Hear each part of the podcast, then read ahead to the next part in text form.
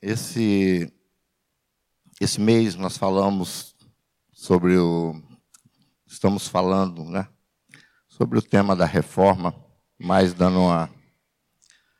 Não é um estudo assim teológico aprofundado, mas ter uma noção da reforma que completa, a reforma que ficou conhecida como a reforma protestante ou a reforma de, de Lutero não foi Lutero sozinho que fez essa reforma, né? foi todo um, um corpo, mas ele foi aquele que ficou em evidência, porque ele que se expôs, ele que assumiu toda a responsabilidade na época. E Lutero tinha condições de enfrentar o maior poder que atuava na terra naquele momento, que era a chamada igreja, viu? Nós temos que entender que a igreja que nós nos referimos antes da, da reforma não era essa igreja que nós conhecemos hoje. Era uma igreja que ela se revestiu de poder, de poder bélico, inclusive, de força do Estado. A igreja estava sob, tudo estava sob o controle da igreja, a ciência, as artes, é, o próprio Estado, os governos, todos eles eram, estavam submissos ao chamado poder da igreja, né? Que era o poder do clero na época.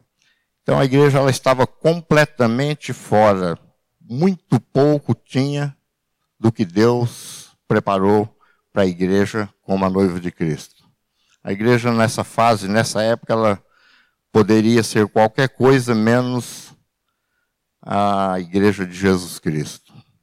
Apesar de que sempre houve pequenos grupos, pessoas que não cediam a a esse tipo de governo e forma de igreja. Mas eram pessoas perseguidas, mortas. A Inquisição matou mais gente do que o Hitler e todos esses déspotas que nós ouvimos falar juntos, viu? Em nome da fé. E a, eles não se contentavam com a morte, era com o tipo de morte. Tinha que morrer com o mais terrível método de dor. Eram as torturas, até hoje, Existem máquinas de torturas em alguns museus por aí, que foi usado pela Inquisição em nome da fé para punir os chamados hereges. Quem era herege? Eram aqueles que discordavam do clero. Não era de Deus, nada disso. Discordou do clero, herege. E a igreja, sendo ela de Deus, Deus levantou pessoas para que trouxesse para os trilhos novamente. Mas a igreja ela vive continuando, é continuamente em reforma. Hoje nós vemos o evangelho, ele tem as suas nuances também que saem das escrituras. Nós procuramos, procuro estar dentro das escrituras, inclusive é, em um dos congressos que eu participei, que eu estava falando lá, eu fiz um pedido, aquilo que vocês acharem que não tem na Bíblia do que for falado, faça um favorzinho. Tinha uma caixinha de sugestões lá, não precisa se identificar. Coloque sua posição. E às vezes nós podemos sim nos enganarmos, nós somos passíveis de erro, mas não de propósito, é diferente. O propósito é fazer aquilo que agrada o coração de Deus. E dentro dessas palavras é, sobre reforma, por que nós pegamos esses temas da reforma? São cinco temas que os, as premissas ali, que partiram dessas cinco premissas, todo o restante vem desse postulado. Primeiro, na reforma, criou os cinco solas, né, que é o só no latim. Só as escrituras. Por que só as escrituras?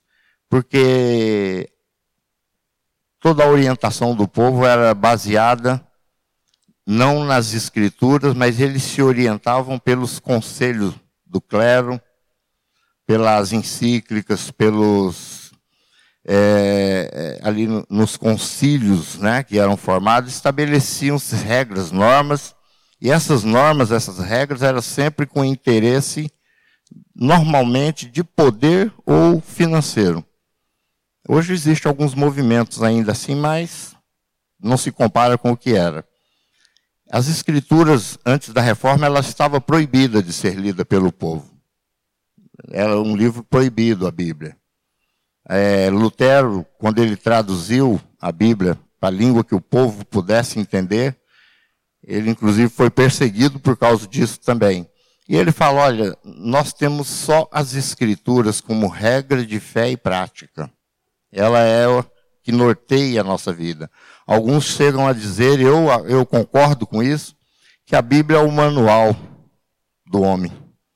Quando você compra uma máquina, um aparelho, tem lá o manual, né?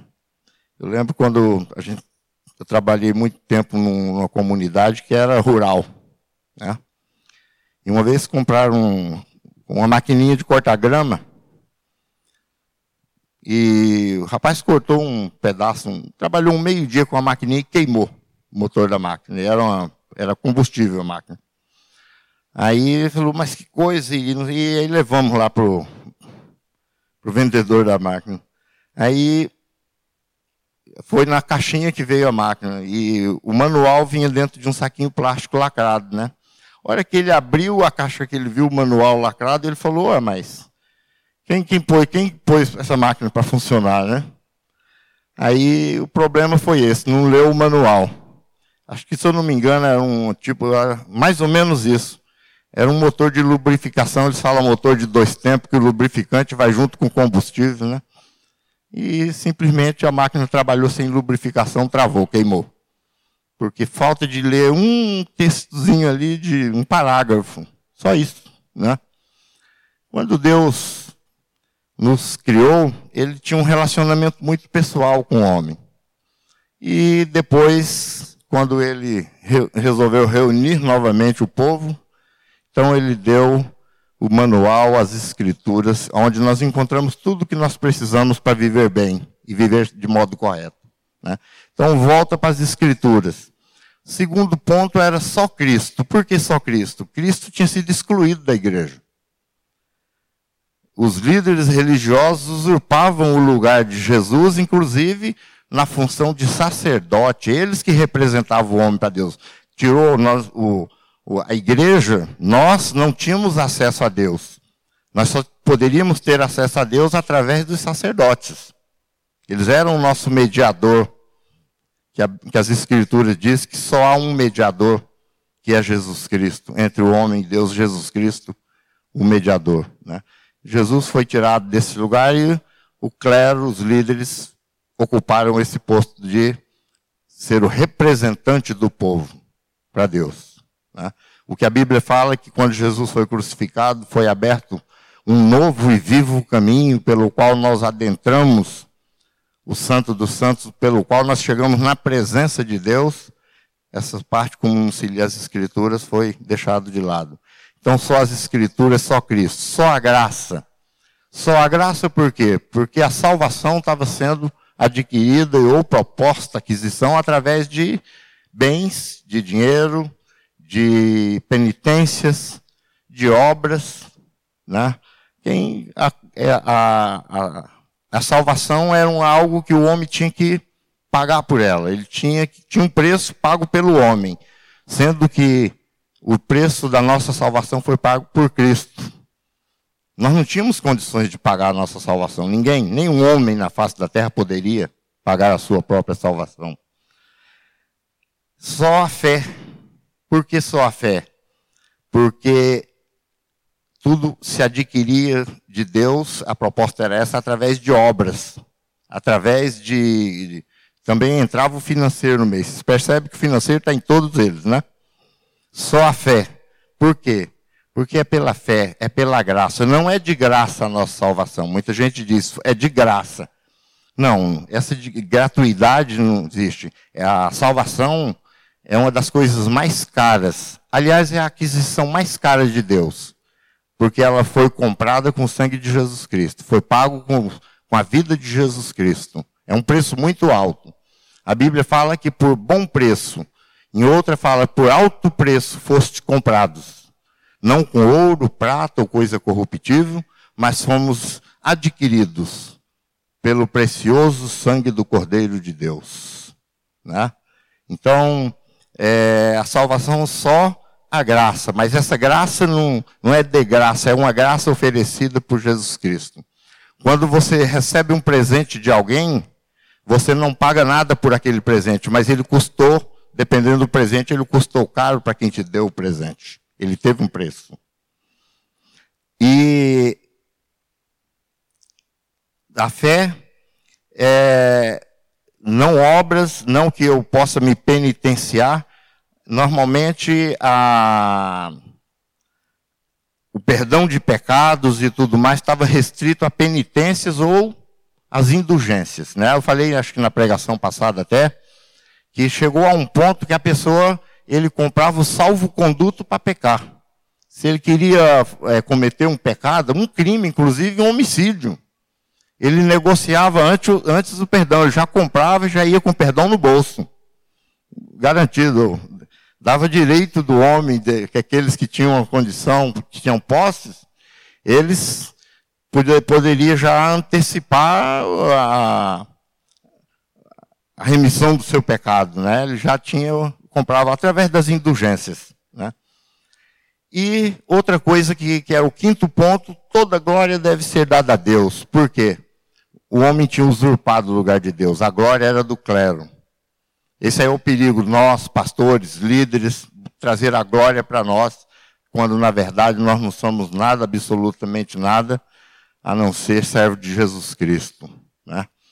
Uma, uma vez eu fui pregar num, num, lugar, às vezes tem lugar que eles vão apresentar a gente, aí ele falou tanta coisa sobre mim lá, coisa boa, viu gente? Ele falou tanto sobre mim que até eu brinquei depois com a minha esposa. Falei, até eu fiquei com vontade de me ouvir. falou, falou tanta coisa. Aí depois, no final ainda, para acabar de resolver, ele falou, e pelo que você quer que te chame? Eu falei, ó, chamar de Noé tá bom, né? sou eu. Mas é, a, a questão do homem roubar a glória de Deus para si mesmo era o perigo. Então, essa reforma que aconteceu lá, tudo isso aqui eram pontos extremados, era uma coisa que chegou num ponto que tirou a igreja do lugar e tinha que voltar. Hoje nós sofremos ainda. Se você vê, hoje só as escrituras. Tem um monte de coisa sendo falado e pregado que não é das escrituras. Né? Até uma forma meio que de cercear liberdade, alguma forma de, de, de poder. Só Cristo. Tem muitos líderes hoje que se colocam numa posição aí que eu não sei se está ali empatando ou está querendo se colocar acima de Cristo só a graça. Hoje se vende um evangelho. Eu falo se vende porque em alguns lugares se vende mesmo o evangelho. Só a fé porque também obras. Hoje não, mas para você alcançar tal graça, você tem que fazer isso, fazer aquilo, a tal graça, a graça, e vão colocando preço, né? Enquanto que a fé é o que basta para Deus. E o principal, toda glória deve ser dada a Deus. Nós estamos aqui nos vendo, conversando, eu estou falando, vocês estão me ouvindo, porque Deus quer e Ele permite, e somente Ele. Porque se Ele quiser me tirar daqui em um segundo, Noé acaba. Você, nós não temos, ninguém aqui tem direito ou poder para viver uma, uma fração de segundos aqui, se não for pela graça de Deus, pelo amor dele, pelo propósito dele na vida de cada um de nós. Então, que, que, glória tenho eu, sendo que eu posso existir agora, daqui um minuto eu não existo mais? Que glória pode ter o homem se ele não é, se ele não é dono do, o, do principal, que é o existir dele? Então, nós, toda glória é dada a Deus. E hoje nós vamos falar sobre fé. E normalmente a palavra fé ela é entendida como é, otimismo, né? Marcelo falou um pouco sobre isso. Tem gente que fala assim, não, eu tenho fé, eu sei que vai dar certo esse projeto. Você pode estar sendo, você está sendo otimista, é ótimo, é bom ser otimista, senão se a pessoa não luta. Mas aí a pessoa falar que fé em resultados, só em resultados, e a, o resultado que eu quero, é complicado isso, porque se existe um, um problema na nossa vida, no nosso relacionamento com Deus, chama-se tempo e modo. Por quê? Porque nós queremos as coisas no nosso tempo e do nosso jeito. Se não acontece dessa forma, então não é Deus, Deus, Deus não me ouviu. Quando na verdade Deus tem o tempo e o modo dele agir que é bem diferente do nosso. É, e quando nós falamos em fé nos resultados, a nossa fé não é em resultados, nós temos que ter fé em Deus. E Deus é soberano e ele decide. Agora nós temos que ter uma, uma prontidão para ouvir o não de Deus também. Já pensou se o nosso filho. É interessante que nós, às vezes, nos comportamos como criança também diante de Deus.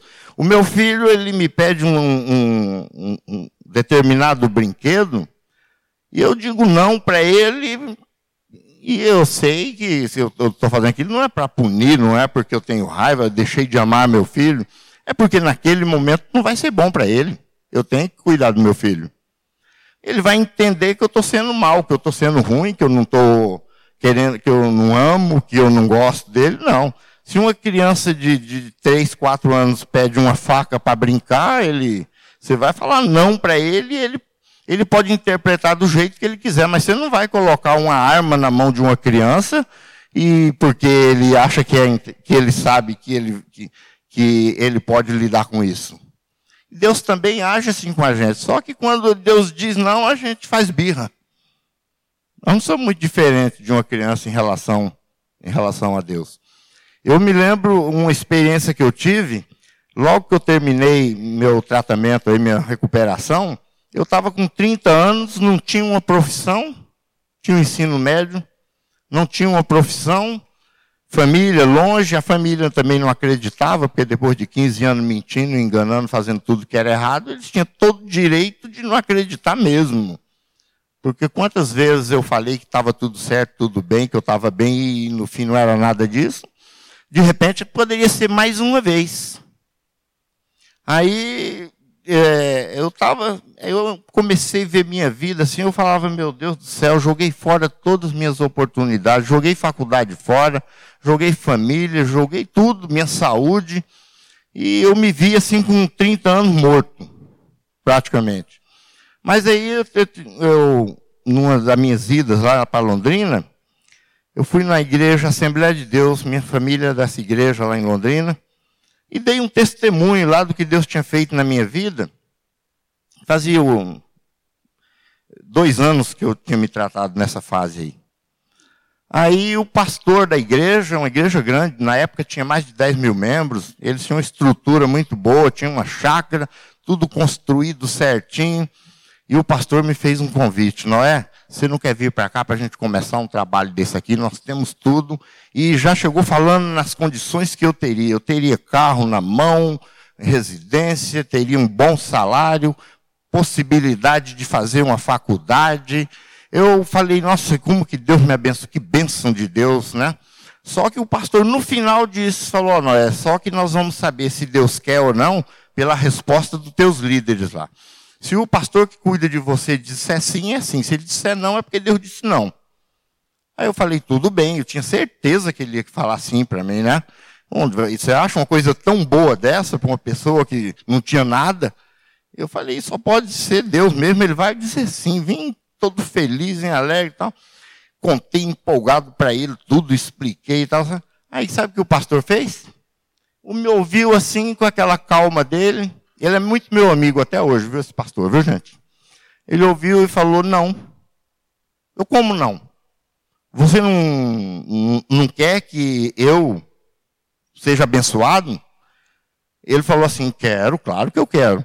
Mas ele falou: Vou te falar uma coisa, Noé. Você não tem capacidade para dirigir um trabalho desse, não. Aí acabou de me matar. Ele me chamou de incompetente. Aí eu falei: Mas como não? Tudo que eu aprendi aqui não vale nada? Ele falou: vale, mas vai valer quando isso criar corpo na sua vida, quando isso virar uma vida. Por enquanto você tem muita coisa só no teu intelecto, na tua cabeça. Deixa correr o tempo. Aí eu falei: ah, mas eu vou perder a oportunidade. Ele falou: oportunidade, Deus não dá só uma. Se foi Deus que, se for de Deus, ele falou, e eu, eu estiver errando, se o propósito de Deus for te abençoar e eu for o errado nesse caso, fica tranquilo que ele vai fazer com que aconteça. E eu fiquei um tempinho revoltado, meio com raiva do pastor. atrapalhou minha vida, um tempinho de revolta. Mas é interessante. Deus me manteve aqui em Bauru e foi aqui que Ele me deu a vida que eu tenho hoje e não poderia ser melhor, gente. O não de Deus doeu bastante naquele momento lá. Eu pensei tanta coisa, tanta coisa errada, mas era aqui em Bauru que Deus tinha duas faculdades para eu fazer, tinha pós-graduação das duas. Foi aqui em Bauru que Deus tinha um dos melhores, se não o melhor colégio de Bauru para meus filhos estudar. Aqui em Bauru que Deus tinha Raquel para mim, minha esposa, que não tem nenhuma uma pessoa que Deus poderia colocar na minha vida melhor do que ela. Então, aqui é que Deus tinha preparado do no tempo dele, do jeito dele, entendeu? E mas naquele momento eu não podia enxergar nada disso que Deus tinha preparado para mim. Por isso nós não podemos ter fé em resultado. Para mim ali eu estava vendo o resultado. Eu estava vendo Noé com, com faculdade, eu estava vendo Noé. Eram os resultados que eu estava vendo. O processo, esse processo que Deus tinha preparado para mim, foi o tempo que Ele mais me abençoou. Mas Deus tinha esse plano. Ele tinha esse propósito para me, me abençoar. E a fé, porque eu falo em Deus e não em resultados.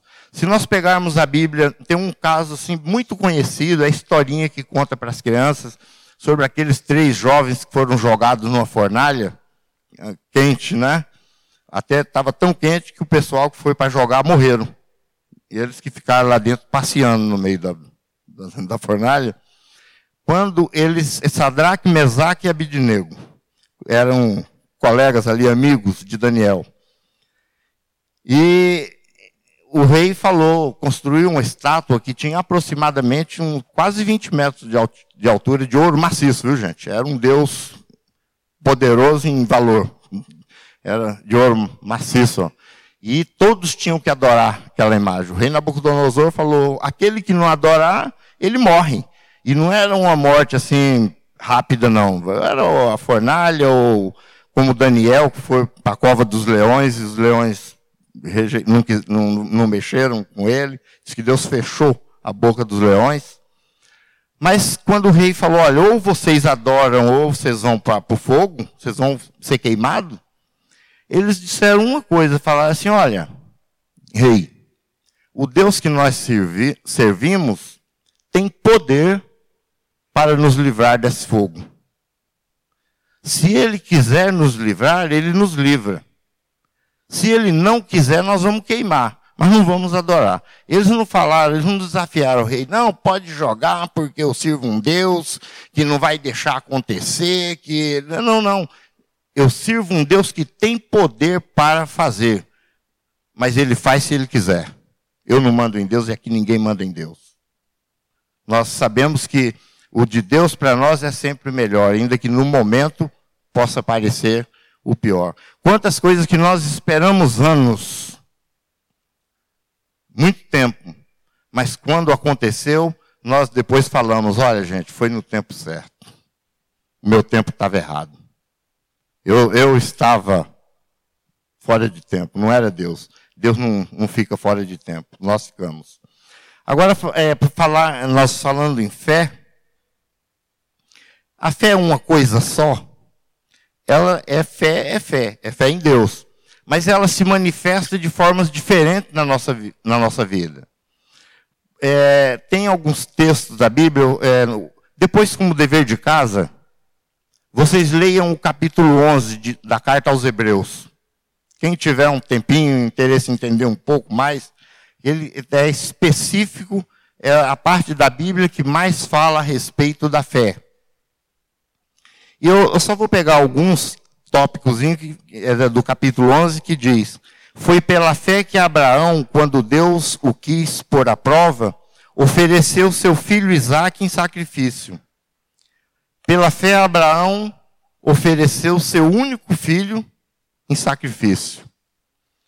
Pela fé, por quê? Porque ele tinha fé que Deus poderia ressuscitar o filho dele, por quê? Porque Deus já tinha falado a respeito de Isaac, que através de Isaac toda a terra, toda a humanidade seria abençoada, e Deus não poderia se contradizer. Se Deus disse isso, a partir daquele momento, o que acontecesse com Isaac, quem estava, quem era responsável de mantê-lo vivo era o próprio Deus. Porque Deus tinha dito que era através dele que seria a promessa de Deus para a humanidade. Pela fé, Moisés, quando já homem, já formado, ele escolheu a deixar toda a riqueza do Egito, ele rejeitou ser chamado filho da filha de Faraó, preferiu ser maltratado com o povo de Deus a gozar o, transer, o, o prazer transitório do pecado. Por quê? Porque ele tinha por maior riqueza o vitupério de Cristo do que toda a riqueza do Egito. Ele, e a Bíblia fala que Moisés era aquele que, que vivia como aquele que contempla o invisível, que vê aquilo que é invisível. Ele via já o, o, o Messias e ele preferiu sair do. Moisés tinha tudo. No Egito, ele fazia parte da corte, mas ele deixou isso para ser maltratado com o povo de Deus, porque ele via a riqueza futura de Deus. E nós temos vários exemplos, fala que pela fé, pela fé, Isaac prometeu bênçãos para o futuro de Jacó. Foi pela fé que Jacó, antes de morrer, abençoou os filhos. Amados, aqui abençoar os filhos é interessante que quando nós estamos com raiva, muitas vezes nós temos que ter cuidado para não amaldiçoarmos os nossos filhos. Nós temos que ter o cuidado porque é um dever nosso e, e, é uma autoridade que Deus nos dá como pais, como mães, abençoar os nossos filhos. Esses dias eu estava até conversando com a minha esposa, eu não tive um. Minha mãe não teve um filho muito fácil, eu, Noé. Foi, dei muito trabalho, muita vergonha, muita humilhação, muita dor sofrimentos absurdos, mas eu nunca ouvi da minha mãe ela me chamar de bandido, de, de drogado, de, de qualquer coisa. Ela nunca usou esses adjetivos. Quando ela precisava falar comigo, ela sempre dizia, meu filho. Eu, esse dia eu estava até conversando com a Raquel. Quantas vezes eu estava saindo de casa para fazer coisa errada, para usar droga, fazer coisa que não tinha nada a ver, e ela falava, meu filho, não saia antes de eu orar com você. E quantas vezes eu desdenhei, não, para com isso, eu não estou indo para a igreja, não. E ela falava por isso mesmo. E eu lembro da oração repetida dela: Deus, eu consagrei meu filho ao Senhor. Não permita que ele morra. Guarda meu filho, não deixa ele morrer nessa condição. Ele é do Senhor. Minha mãe sempre dizia isso. E uma das vezes que ela me visitou numa cadeia, eu, uma coisa que me marcou foi que ela, eh, a gente estava conversando e ela. Eu, eu, eu comecei o assunto e falei, poxa vida, né, mãe? A senhora me vê numa situação dessa, e minha, ela, sem perder a calma, ela estava ali, ela olhou para mim e falou assim: Filho, eu ainda vou te ver servindo a Jesus Cristo. Com toda a tranquilidade dela. Só muito tempo depois eu fui me lembrar dessa situação. Pela fé nós abençoamos nossos filhos, gente. É pela fé. Não é pelo momento, não é pela, por o que está acontecendo agora, não é por a situação que nós estamos passando agora. Nós abençoamos pela fé. Essa, essa tem que ser a, a nossa condição. E, como eu disse, a fé, ela tem seus modos, suas maneiras de agir. A fé não é otimismo, não é simplesmente eu sei que vai dar certo e tem que dar certo. A fé não é fé em resultados. Se eu é, uma das formas que eu falei, né, que hoje precisa de reforma é se você doar 10, Deus te dá 100. Eu posso doar os 10 porque eu estou vendo o resultado do 100. Depois Deus não, não, não, Deus não fez negócio comigo, não foi Deus que me prometeu isso. Aí eu fico cobrando de Deus. Fico exigindo que Deus me ah, eu cumpri minha parte, agora o senhor não vai cumprir a sua, como se Deus fosse infiel no contrato que ele faz com a gente. Nós, eu creio que se Deus quiser me abençoar, Ele me abençoa com tais bens. Se Ele não quiser, Ele sabe o porquê e Ele está sempre certo. Deus está sempre certo. É, seja Deus verdadeiro e todo homem mentiroso, é o que diz a Bíblia. E vamos ver um, alguns uns textos que falam de diferentes formas da nossa relação com a fé. Esse primeiro texto diz nele, esse nele aqui é em Jesus, viu?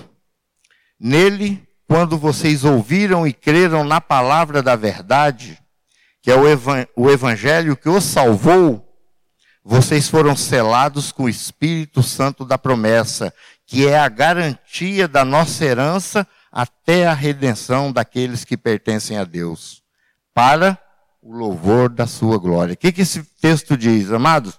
Quando você ouviu, quando eu ouvi a mensagem do Evangelho, a palavra da verdade, e eu aceitei, eu criei nessa palavra, o que é crer nessa palavra? Eu criei que Jesus Cristo morreu em meu lugar. O Noé não tinha condições de pagar pelos seus pecados. Tudo que eu fizesse, mesmo que eu desse a minha própria vida, não seria suficiente para me tornar justo, para me tornar é, apto a estar com Deus. Não teria condição nenhuma. Mas eu entendi que Jesus, por amor, exclusivamente por amor, por nenhum mérito meu, meu e de nenhum de nós que estamos aqui, mas ele nos amou de tal maneira que ele mesmo deu a própria vida por nós, sendo nós ainda pecadores. Jesus ele pagou antecipado. Ele não esperou Noé primeiro fazer a decisão para depois ele falar: não, vamos ver se esse negócio. Tá, então agora eu confio, então vamos lá, eu pago. Não, sendo nós ainda pecadores, ele pagou pela nossa salvação. E como foi isso? Jesus ele não simplesmente me representou numa cruz. Ele não foi um modelo para mim ele não foi apenas um fato visível daquilo que seria invisível, não. Jesus Cristo ali foi realidade. Caiu, pesou sobre ele todas as vergonhas de um drogado, pesou sobre ele todos os crimes praticados pela humanidade, pesou sobre ele todo o pecado da humanidade toda. É esse cálice que Jesus fala a Deus, Pai, se for possível de mim, se for possível, passa de mim esse cálice. Se for possível, eu salvar essas pessoas sem ter que passar por isso, faz assim. Jesus não teve medo da morte física, Jesus não teve medo daquela forma cruenta que ele foi crucificado, que ele foi morto. A preocupação de Jesus de um Deus santo, uma pessoa que não cometeu pecado, uma pessoa que nunca sentiu um nada separado do Pai. Ele teria que provar a dor, a vergonha, a humilhação do meu pecado e do seu pecado.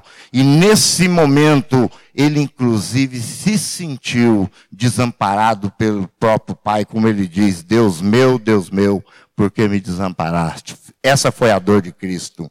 Quando Jesus vai orar, que ele fala, Pai, se for possível, passa de mim esse cálice. Ele não estava dizendo outra coisa a não ser, Pai, se for possível, tirar o Noé daquela condição de morte e trazê-lo para a vida eterna. Se não for possível, ó Deus, que um dia exista uma igreja de salvos em Bauru, que se intitula Igreja Batista Sul. Se for possível, Senhor salvar a humanidade de outra maneira, sem que eu passe por isso, faz de outra forma. Jesus era homem como nós, ele sentiu como nós, ele, ele sofreu como nós, e ele ele tinha sentimentos como nós temos. E nesse momento ele fala: se for possível, faz diferente, pai. Mas eu, o Marcelo gosta de falar nessa conjunção adversativa, né? Que se eu não me engano, o mas. Né? é interessante que ele fala assim: olha, se for possível, faz. Mas, se não tiver um jeito, eu dou minha vida. Foi o que ele fez. Ele foi para a cruz por causa de mim. Uma vez, numa, numa, numa clínica de recuperação que eu trabalhava, num grupo que a gente estava conversando, tinha um rapaz meio orgulhosinho lá, ele pegou e falou assim, mas eu é o seguinte, cara, eu nunca matei ninguém, eu não sei o quê, bebê, bebê, aquelas conversas todas. E o rapaz, um rapazinho simples que estava coordenando o trabalho ali, ele pegou e falou, como você nunca matou ninguém? Você matou o filho de Deus, rapaz? Para ele. Ele, como assim? Ele falou, ué, você vive falando aí que Jesus morreu por você, você matou o filho de Deus? E eu falar que não. Nós matamos o filho de Deus, viu, gente? Matamos Jesus Cristo com os nossos pecados. Ele, ele deu a vida, precisou, por amor, dar a vida dele por causa de mim e de você. Ele, essa, essa é a, a, a salvação, a fé é essa. Você tem fé suficiente de que isso foi feito por você? Se você tem e você aceitou isso como, é, como evangelho na sua vida, você recebe de Deus um selo, um carimbo, uma marca que é o penhor, é a garantia da sua salvação. A fé para ser salvo, você crê, é salvo e continua crendo o resto da vida. Essa é a garantia de que você foi salvo por Jesus Cristo. Você nasceu de novo. E é a fé que um dia você vai morar eternamente com Deus. Essa fé, ela é operante na nossa vida. É ela que, que nos transforma em uma nova criatura. Só que esse segundo texto, por favor. Contudo, aos que receberam, aos que creram em seu nome, nome de Jesus, deu-lhes o direito de se tornarem filhos de Deus, os quais não nasceram por descendência natural, nem pela vontade da carne, nem pela vontade de algum homem, mas nasceram de Deus. Quem recebe Jesus tem um novo nascimento. Não esse nascimento que tem data, que tem prazo de validade que nós temos aqui. Aqui nós somos peregrinos, aqui não é nossa morada. Aqui nós estamos é, aqui como forasteiros. Nós aqui somos estrangeiros, forasteiros. Agora, na, no plano de Deus, nós já não somos mais estrangeiros ou forasteiros, mas somos concidadãos dos santos e da família de Deus, é o que diz a Bíblia. Essa família de Deus que tem nascimento e não existe morte. É esse novo nascimento que não é da carne, não é por vontade humana, mas um nascimento que nós nascemos de Deus. E Jesus Cristo, é através de Jesus que nós nascemos. E quando o profeta Isaías, 700 anos antes, fala que um dos nomes que Jesus seria conhecido era Deus Forte, Pai da eternidade, o dono da, o que gera a eternidade. É Ele, é único, por isso que só importa ser salvo no nome de Jesus porque é o único que pode gerar, que pode nos dar a vida eterna. Essa é a fé da salvação. E nós precisamos de fé no nosso viver diário aqui. Nós precisamos de fé para os embates da vida, pelas lutas que nós passamos, pelas tribulações. Eu costumo dizer que a fé é a estrada pela qual nós podemos andar com segurança.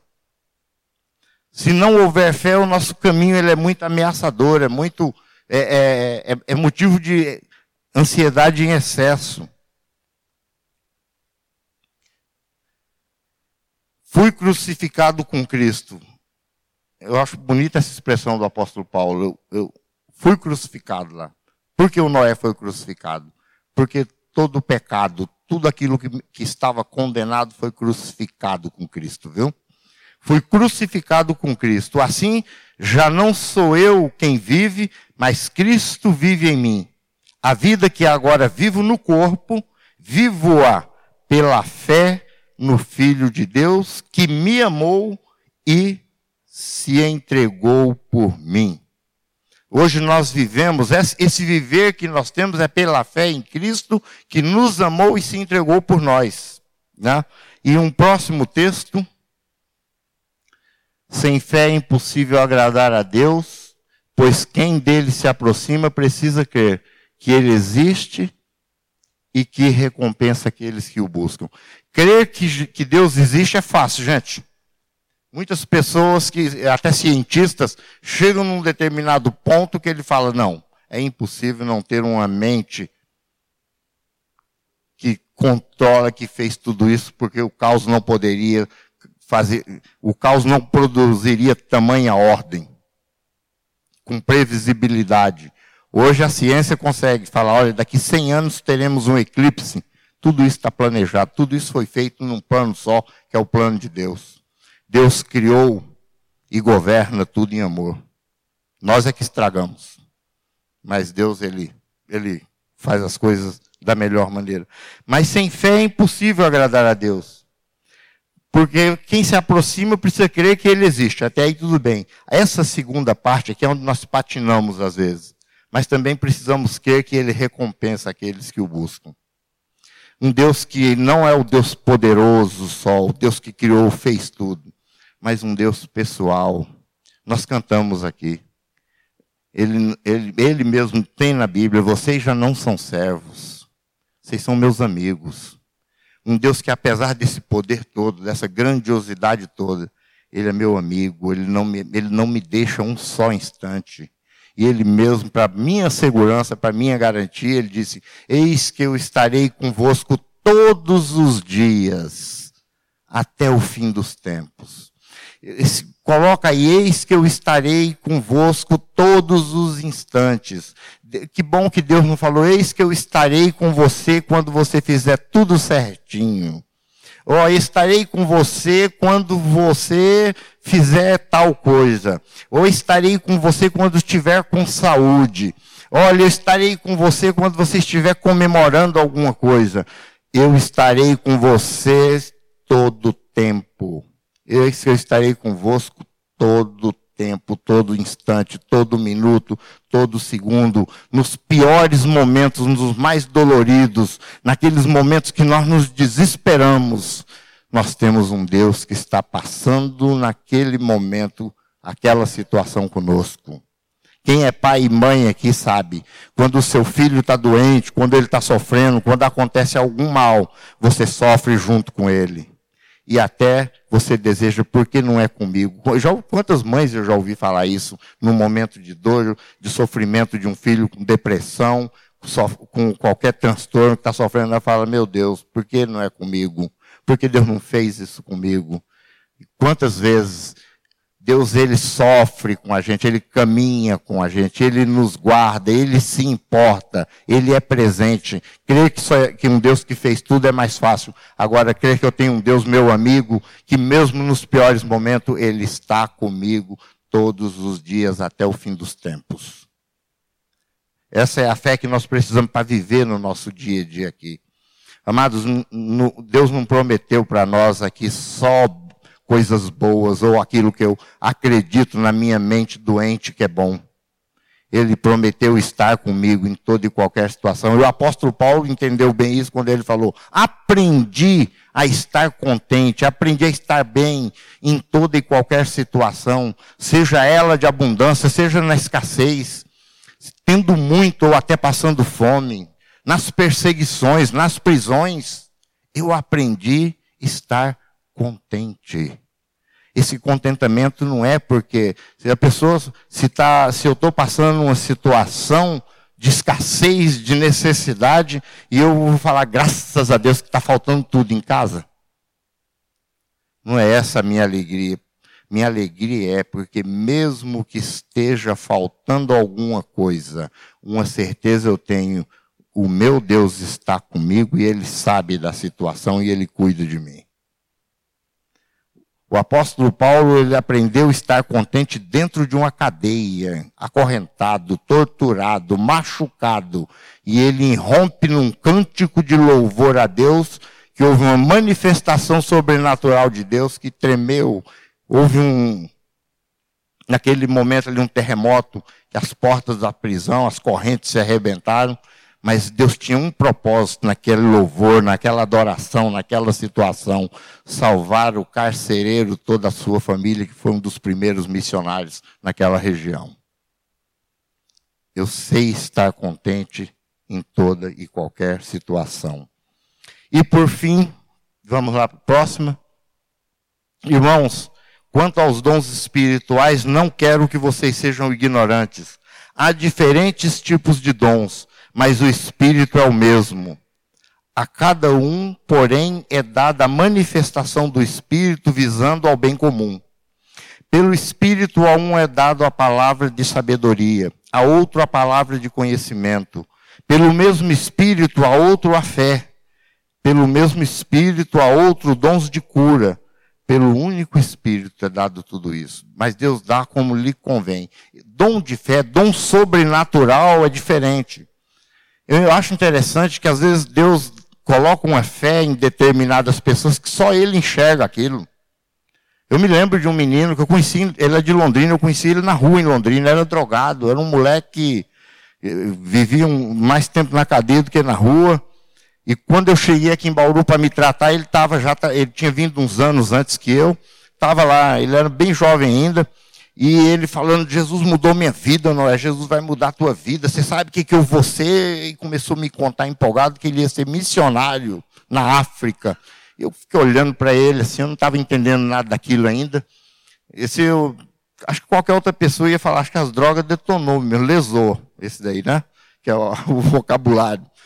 E, ele falava isso, e, mas era sempre que a gente ia orar, na reunião de oração, ele falava, orem pelo meu ministério de missionário. E a gente orava, sempre tinha um outro que orava, né? Mas orava, eu, sinceramente, quando eu orava, eu orava assim, meio que sem saber isso não vai acontecer, né? Ali eu fecho, era bem o termômetro de fé ia lá no pé. Aí, resultado, esse rapaz, ele começou a vida missionária dele no Brasil, inclusive aqui no Nordeste, eu tive um tempo com ele lá no, na região lá do, do, do, do, da seca mesmo, do sertão. Pra vocês terem ideia, a comida do povo lá era milho. Não é milho assado, não, viu? Milho, é milho, milho dar para animal mesmo, aquele milho seco era bem cozido, moía numa máquina lá, dava uma temperada com sal nele, todo mundo comia, era cheio de saúde, eu não via ninguém doente lá, trabalhava num sol escaldante, um negócio doido. E esse lugar não tinha evangélicos. Esse rapaz, o primeiro trabalho dele foi lá no sertão da Bahia. Ele saiu de lá, deixou uma igreja instituída com liderança e tudo. Foi para um outro lugar, começou outro trabalho. Depois ele foi para a Vitória da Conquista, tem o CREAME, que é uma obra que trabalha com menores delinquentes, menores infratores. Esse trabalho ele que deu início e deixou estruturado lá. Aí ele começou sim o projeto. Foi para o seminário, se preparou como missionário, e ele falava que ia levar uma equipe de saúde e de educação para uma região da África lá, porque só tinha muçulmanos, não podia falar de Jesus. Ele queria primeiro um trabalho social ele conseguiu mobilizar pessoa da, um pessoal da saúde, da educação, montou um trabalho que serviu como referência para alguns outros países e, e, e outras missões, inclusive uma missão do México que patrocinou praticamente todo o trabalho. Três anos não se falou do nome de Jesus, não se falou de cristianismo por conta da perseguição, porque seriam expulsos. Depois que eles ganharam a confiança das autoridades, começou a se falar de Jesus. Três anos sem falar de Jesus, preparando o terreno, três anos anunciando o Evangelho, 72 membros convertidos numa igreja. Eu tive o privilégio de receber na minha casa, de hospedar na minha casa, africanos que se converteram através do trabalho dele, que vieram para o Brasil para fazer seminário, para voltar para lá e dar continuidade na igreja, nas igrejas que foram estabelecidas lá, entendeu? Ele trouxe 12 africanos para fazer seminário, para se preparar no Brasil, estudar para serem os líderes das igrejas que foram implantadas lá. Esse menino, Deus deu um dom sobrenatural de fé a ele. Só ele enxergava.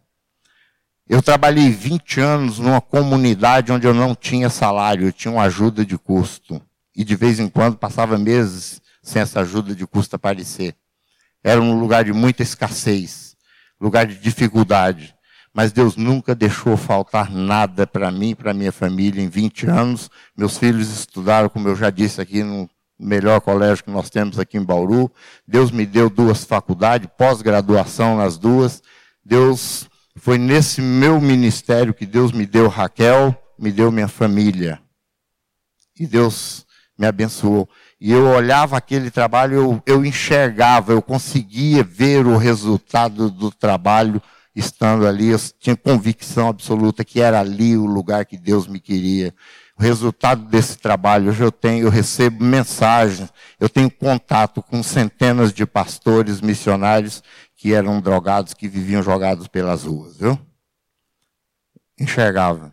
Se um dia Deus te chamar para um ministério, Ele te mostrar, pode crer, que você não vai sofrer, não. A fome é diferente para quem está servindo a Deus, a escassez é diferente, as coisas não têm esse valor que nós falamos que existe, não. Esse valor, ele é simbólico. O valor real é outro. Mas nós temos fé para ser salvos, nós temos fé para viver essa vida que estamos vivendo aqui. E Deus dá a quem Ele quer, como diz o texto, o dom sobrenatural da fé para realizar a obra dele. Assim como Ele deu para todos os seus missionários, é, basta a gente se dispor e ele pode fazer isso com a gente também, desde que seja para o bem comum, para a edificação da igreja de Cristo. Amém? Fé é isso. Fé é algo que se eu fosse falar, inclusive eu dei uma esticada hoje, me perdoem por isso, mas fé é alguma coisa que ela não se esgota em uma, duas, três mensagens, viu? Porque fé é a base da nossa vida, é a base de tudo que nós precisamos para estarmos com Deus.